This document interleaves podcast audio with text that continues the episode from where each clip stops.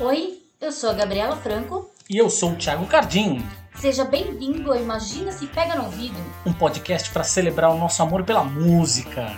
Uma conversa livre, leve e solta com quem faz e vive de música a respeito de suas paixões musicais. Aperta o play! Muito bem, estamos aqui com mais uma conversa deste nosso talk show musical. Imagina se pega no ouvido o podcast sobre paixões musicais, sobre os discos favoritos, as bandas do coração, sobre os shows que marcaram a vida das pessoas. E aqui a gente está falando com um cara. É curioso, né, cara? Assim, é, é, é louco na real, porque a gente já, a não ser que eu esteja me, a não ser que a memória esteja me falhando muito, assim, porque a gente tem muitos conhecidos em comum em vários rolês diferentes, mas que eu me lembro a gente nunca chegou a se encontrar pessoalmente. Cara, eu tô lembrando, talvez a gente gravou uma vez no Judão, Porra, claro que sim! Lembra? Bicho. Eu lembro, eu lembro. É Lá óbvio na... que gravou, velho. Caralho. Pode é crer. Isso. Eu me lembro desse dia. Foi lá naquela galeria na Urufino, né? Isso, isso mesmo. Porra, pode crer, pode crer. Os meninos do Central 3, acho que o Matias tava. Não me lembro quem que tava na mesa. Aí, mas eu conheci, eu gostava muito do Judão. É, e aí eu me lembro de ter ter gravado contigo, mas faz tempo mesmo, hein? Puta que pariu. É, não, nem, nem, faz a conta desse negócio aí. Eu tô aqui, você que deu play inadvertidamente, não viu a thumb, não viu o nome de ninguém. Eu tô aqui com o Olga Mendonça. Seja muitíssimo bem-vindo ao nosso Imagina Se Pega no Ouvido. Oh, valeu, valeu, Thiago. Obrigado pelo convite. Nossa, adorei esse nome. Nome muito bom, cara. É o nosso, é o, é o, é o nosso filhote aqui, né? Ou seja, o Imagina se pega Imagina no se pega no olho, né? Ele é o filhote do Imagina se pega no olho. Imagina pegar no olho é o nosso outro podcast sobre questões jornalísticas. Esse aqui é a nossa, nossa paixão sobre música. Não, maravilhoso, maravilhoso. É, é, ótimo ter um nome desse que dá pra você ir mudando, né, cara? Pô, falar de culinária pode ser Imagina se pega na boca. Imagina se pega, imagina se pega na pança. Olha aí, assim. ó. No estômago, né? Também, puta, dá muito certo isso. Adorei. Cara, é. É foda, na verdade, fazer uma, uma apresentação tua, porque tu faz coisa pra caralho, né? Eu tenho dificuldade com apresentações, cara. Eu mesmo tenho dificuldade. Aquele papo que a galera fala assim: você tem que se apresentar no elevador. Eu fico pensando numa subida de elevador, né? Bem papo de, de coach, de startupeiro. Eu falo, cara, eu falho absurdamente, assim. Eu não consigo me apresentar tão rápido. Pô, porque é o...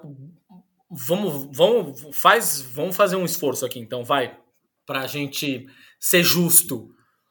Tá, é... vou, vou, tentar, hein? Você quer que eu tente ou você quer falar? Você quer Não, por favor, vamos lá. Eu prefiro até que você fale, na real, porque de tá repente bom. eu esqueço alguma coisa aqui. Perfeito. Eu sou designer multimídia, é, sou ilustrador também, trabalho com artes plásticas, uh, com vídeo, fiz vários clipes e. Putz, podcaster também. Tive um grupo de rap, então sou MC, o Projeto Manada. Eu acho que é isso, cara. Certamente devo ter esquecido de alguma coisa. Mas basicamente é isso, assim, design é... se fosse para eu preencher uma ficha de hotel, eu botaria designer gráfico, mas cara, nesse tempo eu fui trabalhando com muita coisa dentro das artes visuais, né, do audiovisual. E é meio isso, cara. Eu sempre quis ser uma espécie de Abdias, de Jô Soares. Sabe? Tipo, pra mim as coisas são tão próximas. E eu sempre misturei tudo, assim. Qualquer tipo de forma de expressão para mim sempre foi válida e sempre me apaixonou, assim. Clipe. Você falou de dirigir clipe. Que clipe que você já fez? Cara, eu fiz o clipe do Rico da de Riquíssima. E aí fiz Riquíssima, fiz Riquíssima Remix. Tô fazendo mais um para ele agora. Vai sair em breve. E, putz, até, até nisso. Mas editei alguns clipes também. Puta, me envolvi em várias coisas, assim. Aí, mais que a direção minha tal, isso. E fiz documentário sobre música, cara. Fiz para Fiz o Pulso é, pra Red Bull, quando a Red Bull tava aqui no Brasil, a parte de cultura deles estava aqui. Fiz um documentário bem bacana, que era o Pulso. Fiz vários vídeos de apresentação pra Red Bull. É uma pena, né? Porque a Red Bull, ela não botavam muita coisa no YouTube, né? Eles tinham a plataforma deles. Então Não, é é uma coisa verdade. meio. É, é uma coisa meio triste, assim. Eu tenho que voltar, tenho que pegar as coisas, subir pra, pra ficar. Porque, cara, tem pouca coisa no YouTube dessa parte de cultura da Red Bull. E durante o tempo que, fundou, que funcionou a Red Bull Station, teve muita coisa legal. Tinha um puto estúdio lá. Muito disco bom, recente. Foi gravado na- nos estúdios da Red Bull Station. E, cara, puta acervo e tudo isso, eu não sei onde tá, cara, porque o site deles tá bem defasado agora. Vários links não funcionam, então é meio triste, assim. Mas eu tenho esse passado também de fazer documentários sobre música, sobre ser independente. Então, puta, bastante tempo lutando aí, tentando levar a música pra galera de várias formas e tentando conciliar essa minha paixão, né? De design, música, vídeo, música, filme, música, enfim. Tá certíssimo. Pô, no fim das contas é isso. No fim das contas, essa paixão foi que levou a gente a fazer. A gente já é meio louco de querer fazer podcast, né? É, Uhum. Aí a gente foi, inventou de fazer aquele nosso primeiro podcast durante a pandemia. Ficou, já ultrapassamos 100 episódios aí. Só que aí, em um certo momento, a gente, tanto eu quanto a Gabi, que, que não tá aqui com a gente nesse momento, que ela tá tendo aula, Uhum. é, mas a gente resolveu fazer esse, essa brincadeira com, com música aqui, que sempre foi uma paixão dos dois. Os dois trabalharam como jornalistas musicais em algum momento da vida. Uhum. Aí, estamos aí, né? Tentando, tentando Pra- dar visibilidade para bandas e afins. É, pra mim também tem um lance muito interessante disso que você falou de jornalismo musical, porque é isso, eu tenho 44 anos agora, então, cara, eu vivi o auge ali da Bis, depois virou Showbiz, eu trabalhei na Editora Abril, né, eu trabalhei muito tempo com jornalismo, mas sendo designer, né, então eu fiz muita ilustração pra Bis, é, putz, já escrevi resenha, resenha de rap eu escrevi pra várias revistas da Abril e só resenha, né, então era muito bem engraçado, assim, chegava os discos de rap e a galera já Ô, Gá, ouve aí, escreve alguma coisa. Então, então, eu sempre brinquei um pouco disso e sempre tive muito próximo da galera que fazia jornalismo musical. A Zero, lembra dessa revista, cara? Oh, sim, pô. Sim, então, participei da Zero lá no começo. Então foi, foi muito bacana, assim, e sempre também tive ligado nisso. Sempre tive aquelas revistas Rock Brigade, todas as revistas, nossa, todas as eu tive e amava. Bom, vamos lá. Começar a nossa pautinha usual aqui. Ó, faço para você o mesmo disclaimer que eu costumo fazer para a galera que vem falar com a gente a primeira vez. Eu sei que as quatro primeiras perguntas aqui elas são doídas, que algumas pessoas têm muito na ponta da língua a resposta, mas outras sofrem um pouco para escolher uma só. Então, se você achar que de repente vale, ao invés de ser um, um favorito, sei lá, o top 3, manda bala. Tá, eu, eu sou nerd, né? Então eu tentei responder e confesso que foi muito sofrido mesmo. Então eu já digo para todos os ouvintes que, assim, foi o que vem agora. Talvez se você me perguntar amanhã qual é o seu artista ou banda internacional favorito, eu posso mudar. Mas no Faz momento, né? No momento, putz, você quer fazer a pergunta? Eu Já fui respondendo já. Vamos lá, vou, vou, vou fazer a pergunta então. Artista ou banda internacional favorito? Vamos lá. Cara, Mos Def, também conhecido como Yazin Bey, é um cara que, putz, é um dos artistas que eu mais gosto. Eu acho que no momento, para tentar ser muito, muito fiel aqui, muito, muito certeiro com essa resposta, eu vou falar Mos Def ou Yazin Bey, como, como ele prefere ser chamado agora. E disco? Disco internacional favorito? Pra ter uma, co- uma coerência, eu vou dizer Mos Def, Talib Kweli, Ari Black Star. Our Black Star, cara, esse álbum é absurdo. Eu tive recentemente em Nova York, ano, ano passado, na verdade. Eu passei três meses lá e teve um show é, celebrando esse disco. E foi um show muito especial, assim, que eles fizeram no Sony Rollins, que é tipo um- uma casa de show subterrânea. E teve uma experiência muito foda, Thiago, que eles confiscaram o celular de todo mundo não, Porra! po- não podia fazer foto. E foi muito interessante. Aí o, o, o Mos Def fala, ele, fica, ele faz uma metáfora, ele brinca no show falando assim, ó, vocês têm a melhor câmera do mundo, que são seus olhos. Ela tem a resolução infinita, ele começa a brincar. Não tem limite de memória. A sua memória não tem limite. Você pode registrar o quanto você quiser. E eu quero muito que vocês fiquem presentes nesse show. E, cara, foi muito mágico, assim, poder cantar essas músicas. Tipo, eu acabei indo sozinho, um amigo meu é, não pôde ir, né? O Branca não conseguiu ir no dia, ele ficou bem doente e eu acabei indo sozinho, assim, e foi absurdamente bom. E foi muito louco essa experiência, cara, de, tipo, ir num show e não poder registrar. Não, tipo, só a memória mesmo, só a vivência, assim. E aí foi mais especial para mim ser o Black Star, que eu acho um puta álbum, puta disco. Eles lançaram recentemente um novo disco desse projeto, e que é uma merda, porque eles subiram numa plataforma bizarra que só tem nos Estados Unidos, uma plataforma de podcast, e aí tinha que pagar uma grana, então, sei lá, ouvi a versão pirata muito depois, enfim, então eles atrapalharam um pouco essa minha experiência de continuar ouvindo Black Star, as coisas novas, ouvi e tal, mas não foi a mesma coisa do que o primeiro disco deles, que, meu, me pegou muito, assim. É um, pra quem não conhece, é um clássico do rap alternativo, do rap underground, é um disco muito interessante, muito inteligente. Então, se a pessoa gosta de De La Soul, Tribe, toda essa galera da Soul Quarian, vai, tipo, certamente já deve ter trombado Black Star e esse disco, se não conheceu, pesquise todo mundo e pesquise esse álbum específico. Mos Def and Talib Kweli, Our Black Star, é maravilhoso.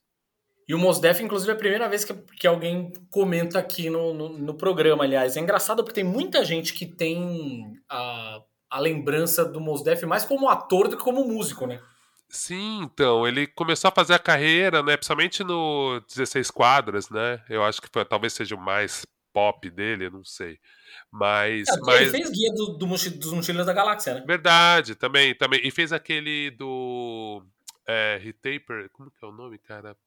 Um filme do é bom que vocês vão editar, né? Porque a memória tá maravilhosa. é... Caramba, como que é aquele. O Michel Gondry tem um filme que é, que é, um, que é ele e, se eu, não me, se eu não me engano, o Frank Black, e eles trabalham numa. numa. tipo uma blockbuster da vida. E aí eles fazem filme em VHS, eu não me lembro. Puta que pariu, pode crer, cara. Ah, é o filme da. É o filme. É o. Ai, senhor, como é que é o nome desse filme? Em, em inglês, se não me engano, é Hot Tub Machine, não é?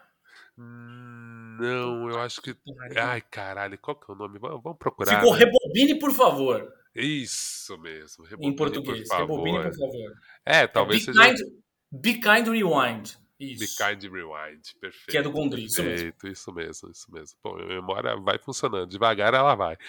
Mas é isso, assim. Então, é, é verdade, cara. Tem esse outro aspecto aí. O Mos Def é muito conhecido pela carreira de ator. Tem, tem alguns rappers que acontece isso, né? Tipo, a Queen Latifah, ela é extremamente conhecida lá fora. Ela é uma, é, uma deusa do rap. Ela é dessa turma da Soul Quarian.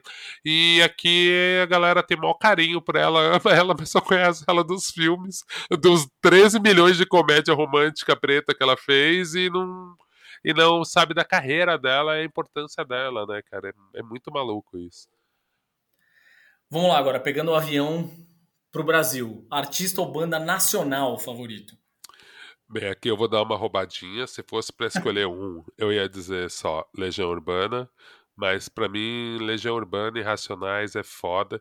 Mas assim, poderia pôr Novos Baianos juntos, enfim. Mas vamos, vamos ser justo, Legião Urbana e Racionais, assim, são são bandas que foram da minha formação, são extremamente diferentes, mas ao mesmo tempo são duas bandas, dois grupos que valorizaram muito a palavra, assim, e que me fizeram ter uma relação mais profunda e ao mesmo tempo super direta e super simples com o poder da palavra, com o poder da poesia, sabe?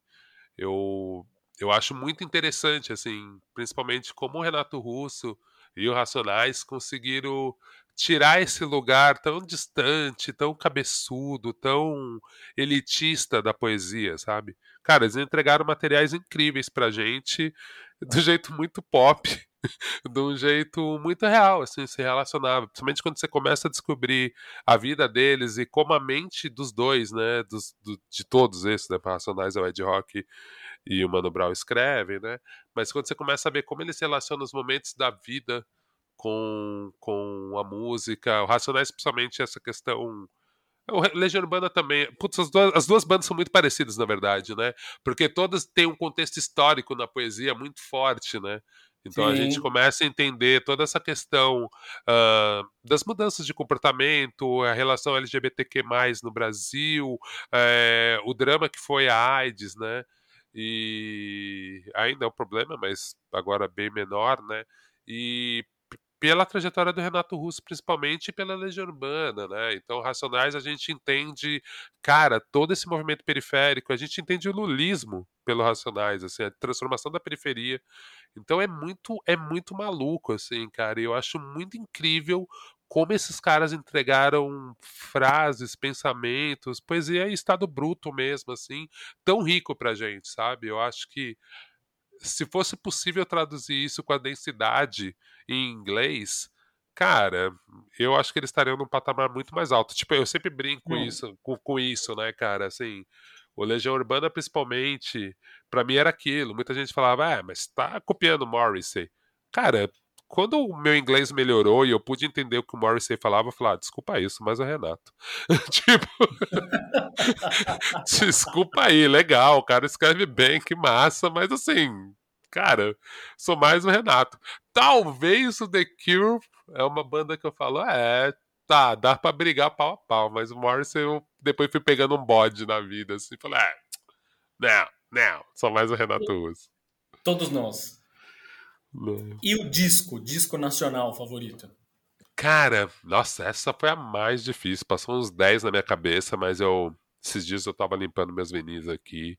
E, cara, um disco que eu amo, talvez. Dois discos, eu separei dois aqui, favoritos. É Pérola Negra, do Luiz Melodia. Eu acho esse disco de 73. Esse disco é perfeito. Não dá para trocar nada. Eu acho que ele mostra cara, a diversidade do Luiz Melodia, assim, como era difícil se encaixar ele em qualquer coisa. E também outro cara que tinha muita manha, a, a palavra é, é, muito absurda na boca dele, o que, que ele conseguia fazer com melodia, com letra. E o Cultura e Civilização da Gal Costa, de 69, também puta disco foda. Mas é isso, poderia pegar qualquer um do Legião, qualquer um do Racionais.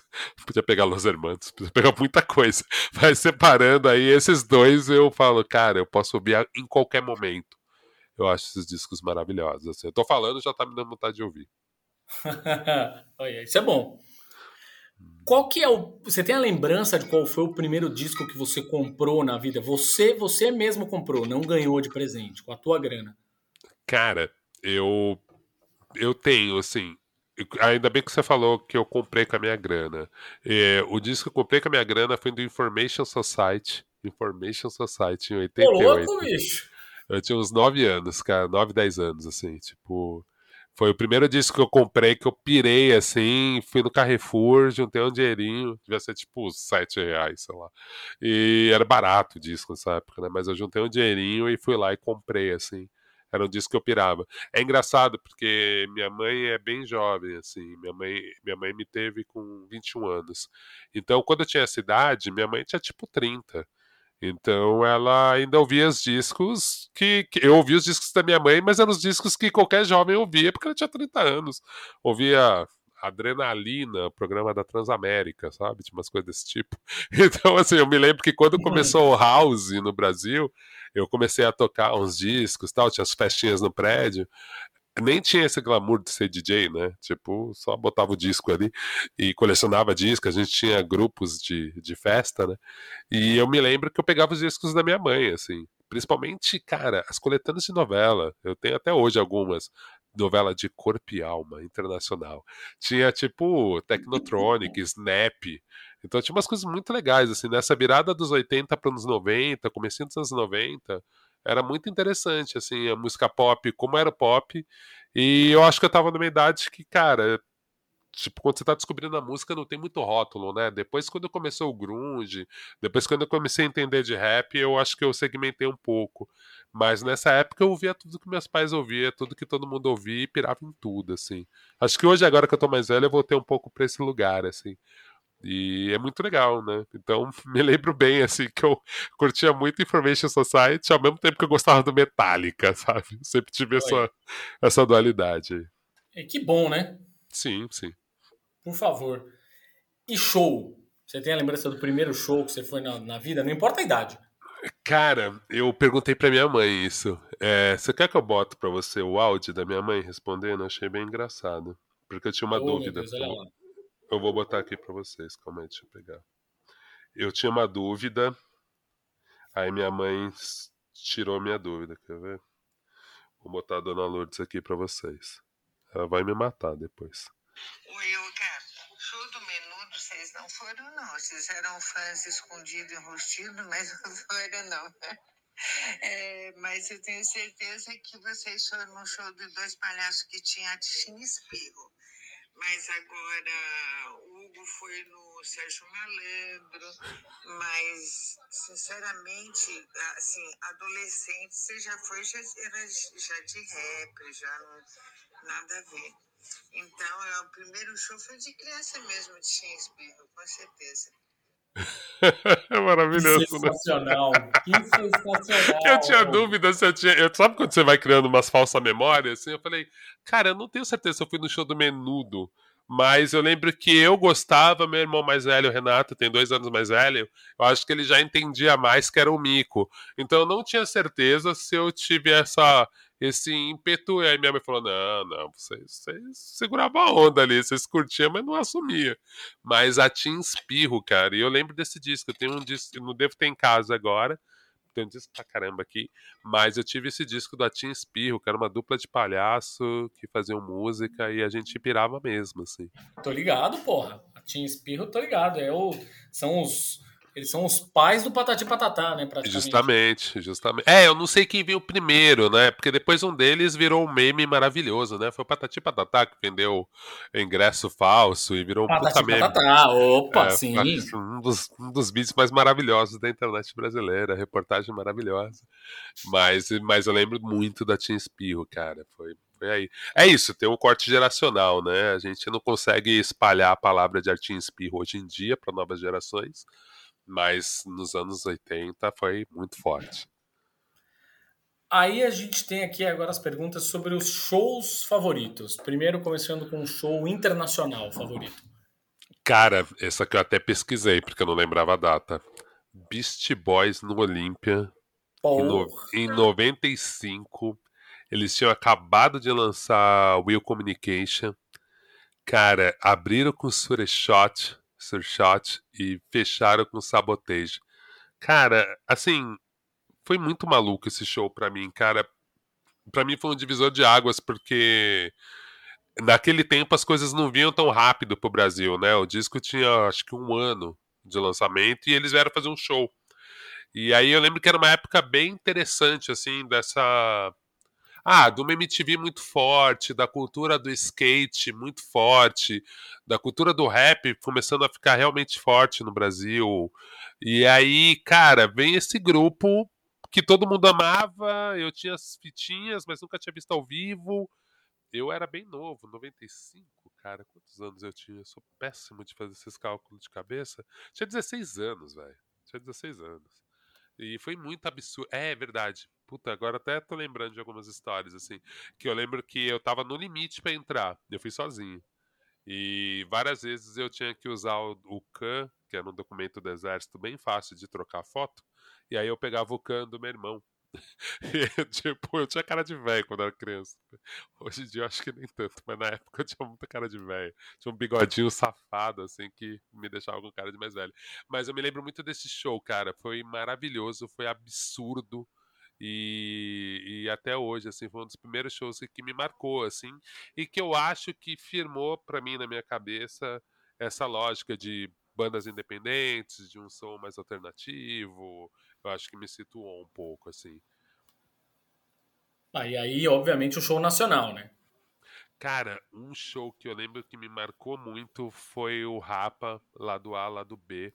Eu fui num show deles, no... eu fui em vários shows na época dessa turnê, mas eu, eu me lembro de um que eu fui no Arama... Eu fui no Tom Brasil, mas fui também no Aramaçã, cara. Aramaçã era uma casa de show em Santo André, que ela não era muito grande. Eu, eu cresci na Vila das Mercês, no Ipiranga, só que mais próximo do Sacomã, Ipiranga, enfim. Muito próximo da, da Anchieta. Então, para mim era muito fácil ir para São Bernardo, era basicamente cruzar uma avenida, assim. Então a gente via muita coisa no, em São Bernardo, em Santo André, e eu me lembro do Aramaçã, que era, uma casa pequena e que é umas bandas grandes. E aí, cara, essa turnê do Rapa, lá do A, lá do B, Yuka Vivo, os caras, uma puta energia. Eu lembro que foi uma. Foi, foi, foi muito forte para mim esse momento. Planet Ramp e, e, e Rapa juntos, assim, era muito legal. Essa época era puta fase boa da música brasileira.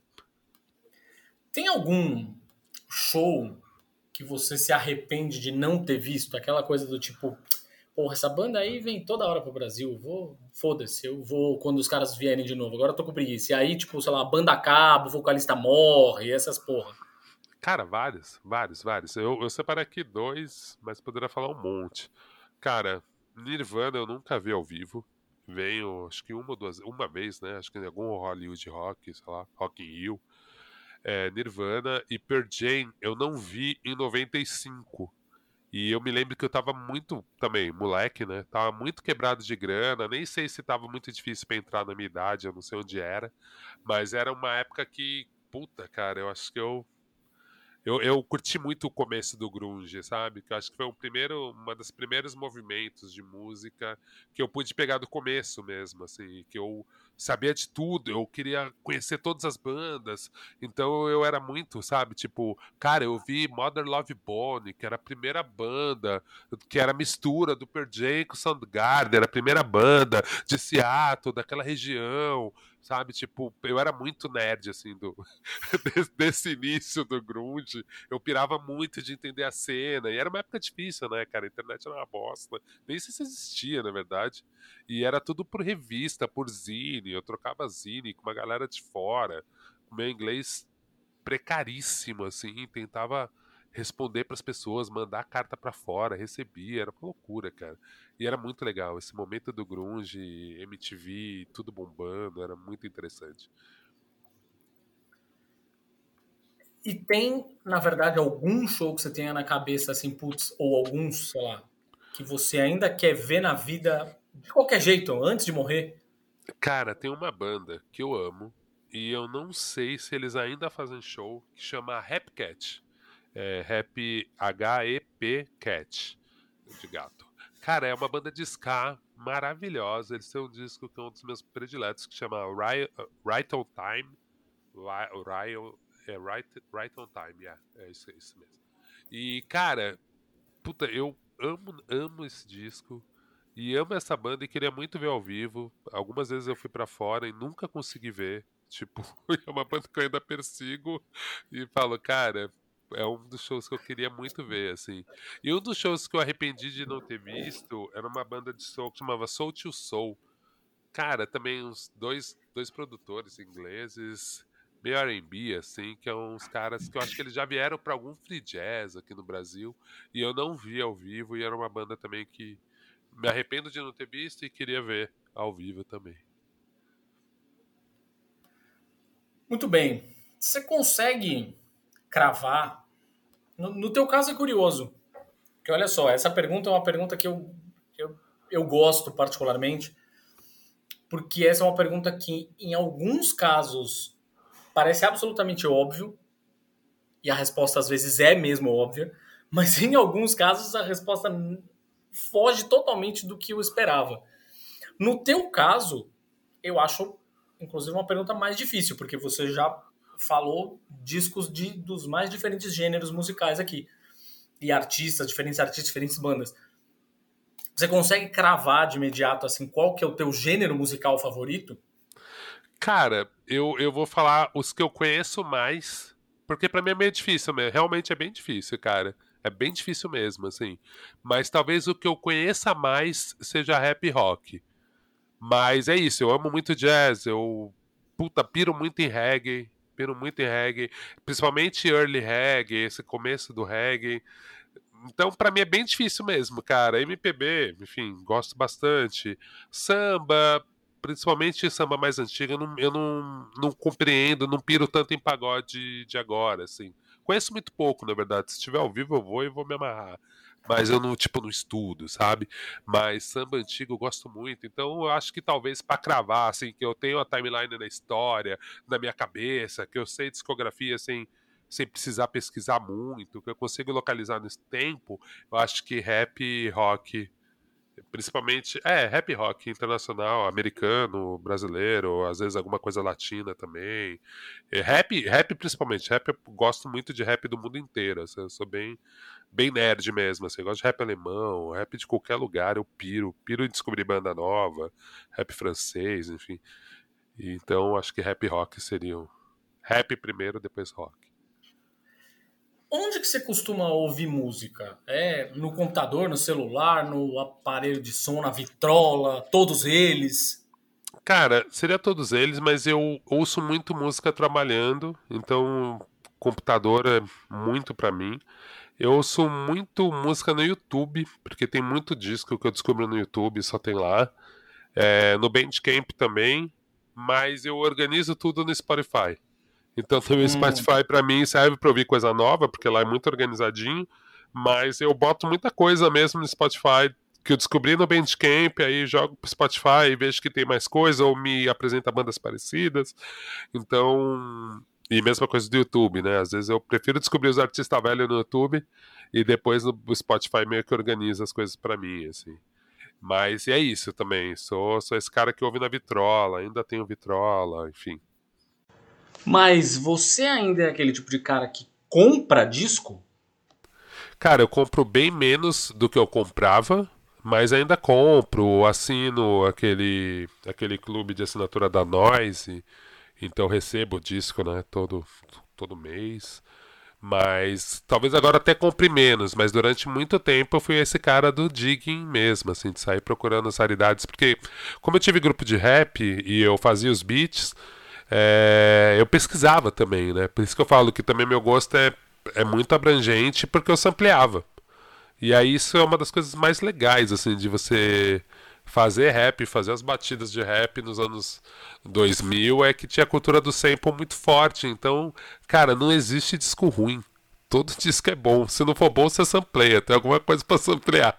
Então, assim, no final você gosta de qualquer coisa, sabe? Porque você fala, cara, puta, vários gêneros que eu não gostava tanto, eu aprendi a respeitar por causa do sample, assim. Então, coisas como progressivo, eu tinha muito preconceito com progressivo. Hoje em dia, assim, se eu te falar, um dos discos que eu mais amo, assim, é de um grupo que chama Ação Imaginário, que é o Matança do Porco, que é do Wagner Tiso, que é um instrumentalzão, que é meio, meio prog mesmo. E é isso, assim, foi muito mais no raciocínio de, de aprender a samplear e aí você começa a ouvir a música de outro jeito mesmo, assim. Então, putz, tem, e aí volto, né? Tem essa relação com o vinil até hoje também por causa disso. Assim. Então, sempre quando o povo está se desfazendo de vinil fala comigo, eu sempre vou olhar porque sempre tem alguma coisa. Se não gosto tanto de ouvir, é bom de se ampliar. Tem vários discos que eu que eu não ouço eles inteiro, assim, ou aprendi a ouvir inteiro, mas que meu raciocínio foi pra, pra sample, assim. Tem muita coisa italiana, cara, de rock italiano, velho, que são maravilhosos para samplear. E depois eu fui começando a gostar mesmo de tanto ouvir. Falei, ah, isso que é legal mesmo. Mas no começo eu achei brega demais, mas era ótimo para samplear, assim. Tem uma fase ali da, da Jovem Guarda, que a Itália estava muito evoluída, assim, era muito legal para samplear, assim, tem várias coisas interessantes, porque é bem quadradinho o som, então principalmente para fazer beat de rap, boom bap, né, que esse beat dos anos 90, era muito legal, assim, pegar esses discos e samplear. Bom, tô entendendo então que você é um cara que tá na vibe do vinil, né? É, então, Cara, eu nunca saí, né? Na real é essa. Tipo, eu nunca saí da fase da vibe do vinil, assim. Tipo, sempre tive essa relação. Acho que eu sempre vou ter. Mas confesso que agora, assim, do que eu era. E também tem um problema de espaço, cara. Eu não tenho mais espaço em casa, assim. Eu tenho muito disco, muito livro, muito tudo, assim. Então hoje em dia eu já sou um pouco mais seletivo, porque, cara, eu tenho uma dificuldade de me desfazer dos que eu tenho, né? Então, CD é uma parada que você desencanou totalmente comprar, né? Cara, eu quase não compro, só se for banda de amigo. Tipo, Por outro lado, é muito foda, porque eu também não desfaço dos meus, porque eu tenho muita coisa de CD que não foi lançado, não foi para plataformas, principalmente banda de rap independente, cara. Como tem muito sample, é meio difícil pôr no, no Spotify ou no YouTube, às vezes até. Então eu tenho muita coisa que não tá, né? Não tá, não tá nas plataformas e ainda tem o CD. Mas é curioso, porque já faz, puta, pelo menos uns dois, três anos que eu não tenho nenhum player de CD. Então é meio uma relação estranha, assim, porque eu tenho algumas coisas que eu falo, caralho, eu tenho que ficar procurando no YouTube pra achar, né? Ou, ou procurando em blog ainda, cara. Já achei baixar MP3 no, no Soul Seek, sabe? As maluquices desse tipo. Porque tem uns discos que não tem lugar nenhum, cara. Só tem MP3 na internet. E eu tenho CD, mas eu não tenho nenhum player. Eu até vi esses dias no AliExpress da vida um tipo um Discman. Eu tô pensando em comprar essa porra, ligar aqui na minha soundbar e, e ter, sabe? Tipo, se eu, é, então, se eu precisar, eu ligo ali e tá tudo certo. Porque realmente tem várias coisas que eu, que eu não tô ouvindo e que eu só tenho. Só tenho CD. Esses dias eu tava lembrando, cara, de um disco que eu tenho. Qual que era o nome mesmo? Projeto. Cara, era uma banda que, que tocou muito pouco tempo, que era Paula Lima, Curumim.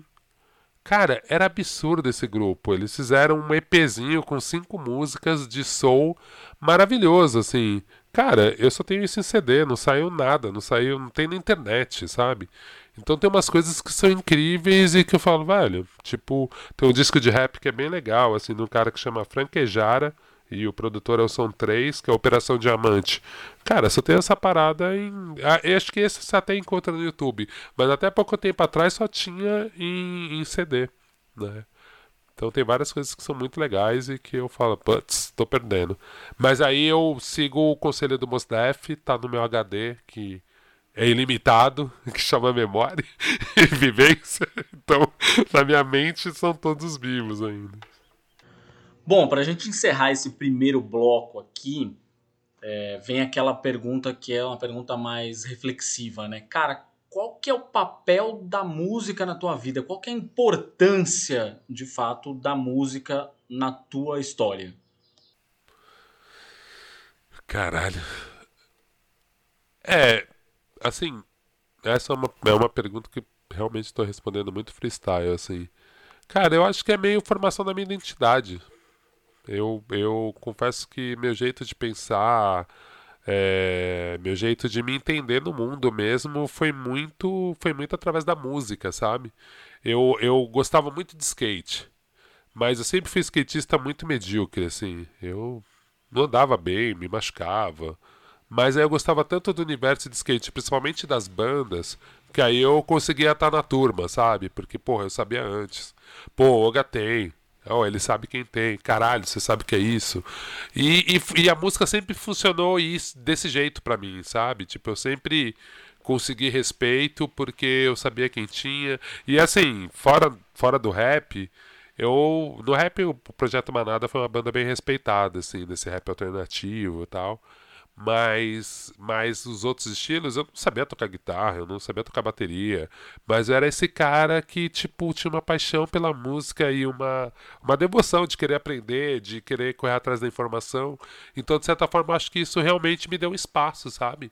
Em vários, em vários meios, em vários lugares que eu circulei, por causa da minha paixão pela música e meu conhecimento, assim. Então, acho que formou um pouco minha identidade ajudou a compreender o mundo, porque quando você vai estudando a música e entendendo esse contexto político, por que as pessoas escreveram, o que, que foi a Tropicália, por que, que tinha esses artistas, o que, que foi o samba, qual era o papel do Cartola, qual era o papel de não sei quem, bababá, carreira deles Regina, blá, você vai entendendo o mundo também, né? E vai te abrindo também para literatura, então, para artes, eu tive essa sorte, né? Eu, os, os, os designers que eu trabalhei, Dois deles eu escolhi por causa da relação com a música, que foi o Kiko Farcas, que eu trabalhei na máquina de estúdio, e o Kiko Farcas tipo, gosta muito de música e, e também tinha essa relação. Ele fez o pôster pro Hermeto Pascoal, de um puta show dele, um puta pôster clássico. E eu trabalhei com Elifas Andreato, que era um puta capista, assim. E é, então, trabalhando no estúdio de Elifas. E foi tudo muito por causa disso, assim, cara, da minha paixão pela música e falar, cara, e aí? Porra, eu gosto muito desse cara, gosto muito do trabalho desse cara. E de repente a vida foi juntando e eu trabalhei com esses mestres, assim. Então, para mim, sempre onde desce pra eu juntar design e música, pô, massa, tô, tô aí, tô nessa, né?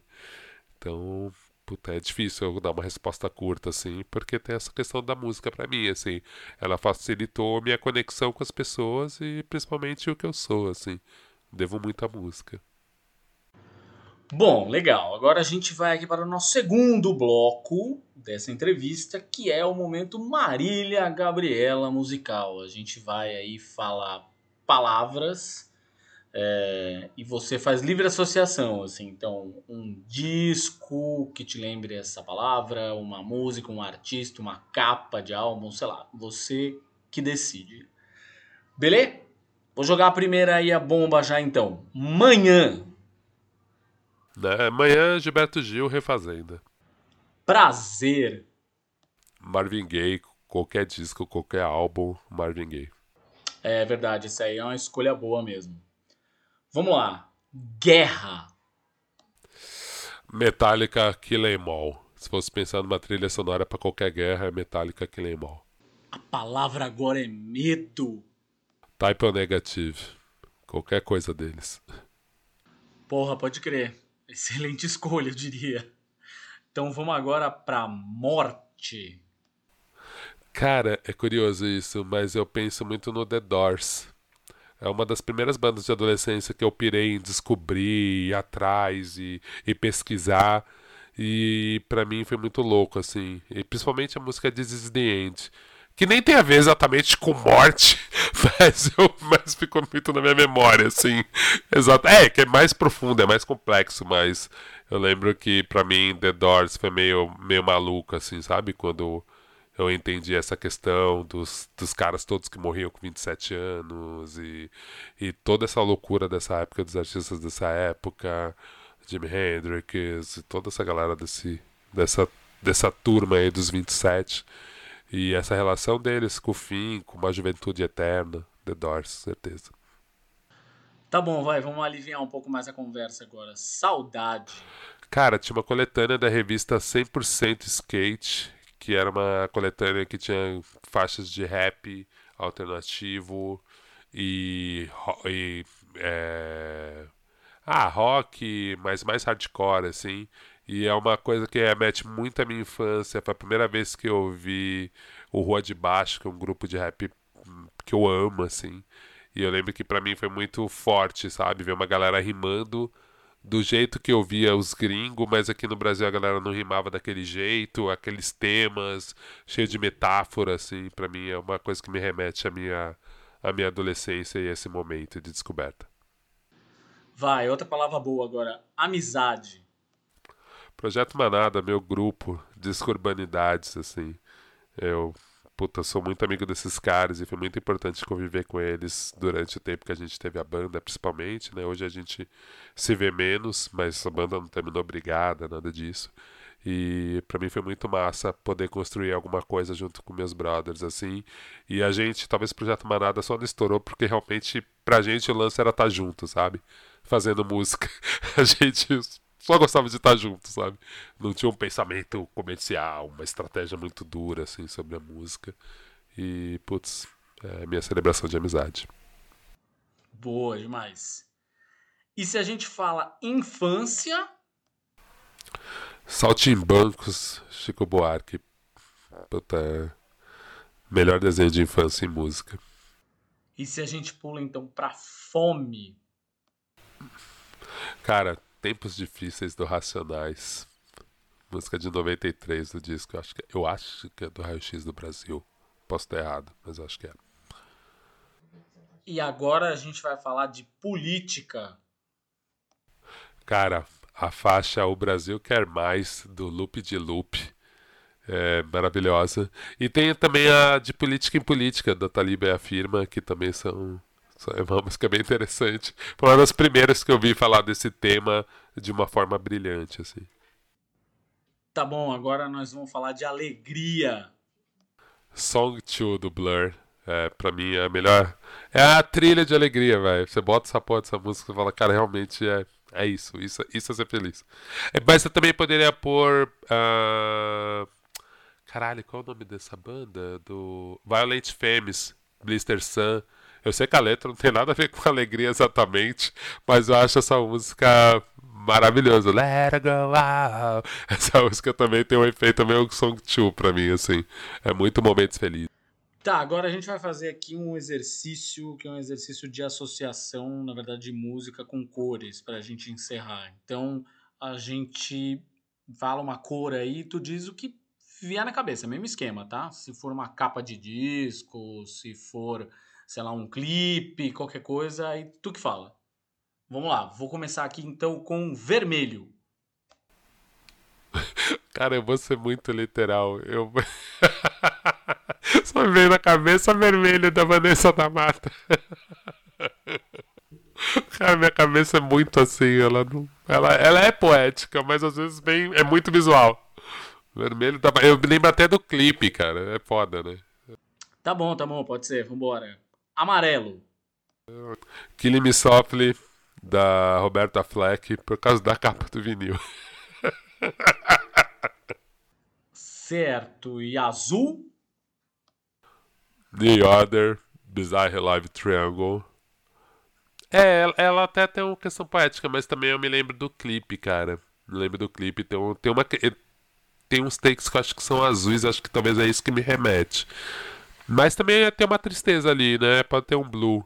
Mas poderia falar Kind of Blue, né? Pô, tem, tem vários. Mas New Order. Bizarre Love Triangle. Tá bom, então entre o preto e o branco, a gente vai de cinza para encerrar. De Javan, nem um dia. Um dia frio, um bom lugar para ler o livro. Porra, ela é super melancólica, cara. Ela é sempre. Ela é cinza. Ela tem uma beleza, mas tem uma melancolia. Vem um cinzão batendo super forte, assim. Não é? Olga, brigadaço por este papo. Um papo incrível, cheio de dicas sensacionais. Saudades da gente conversar. É, começamos aí com um artista totalmente inesperado, terminamos com outro totalmente inesperado também, isso é ótimo. É, Cara, esse é o espaço, na verdade, agora para você fazer o teu jabá final aí, né? Onde as pessoas te encontram nas redes sociais, onde elas te seguem, onde elas te ouvem, né? Você que é um cara dos podcasts também. Cara, arroba Olga Mendonça, é, principalmente no Twitter e no Instagram, acho que são as redes sociais que eu respondo mais rápido. Não me procura no LinkedIn que eu não respondo lá não. Nem, nem, nem, nem completei meu LinkedIn. É, e, cara, volta e meia eu tô no Braincast. Eu sou um dos colaboradores do Braincast, podcast do, do Carlos Merigo. Então, volta e meia eu tô com meus amigos lá discutindo coisas. Acho que é o podcast que eu tô com mais frequência, assim, recentemente. Então, se quiser me ouvir falando sobre várias coisas, dentre elas música, é, no Braincast é um lugar que vocês me acham. Eu tô meio sumido de lá, que a vida tá meio corrida. Mas eu sempre tô, volta e meia eu tô por lá. Valeu demais pela presença e até a próxima. Obrigadão, Thiago. Valeu aí, cara. E essa foi mais uma edição do Imagina se Pega no Ouvido. O nosso papo quinzenal sobre paixões musicais. E para ouvir nosso talk show é só acessar www.imaginasepeganoouvido.com.br Ou então acessa aí o seu agregador favorito, Spotify, Deezer, é só escolher. Não se esqueça de seguir a gente nas redes sociais, Facebook, Twitter, Instagram e não se esquece também que semanalmente a gente fala sobre política, economia, comportamento, sexo, religião e cultura pop lá no nosso outro podcast, o Imaginas Pega no Olho. Valeu!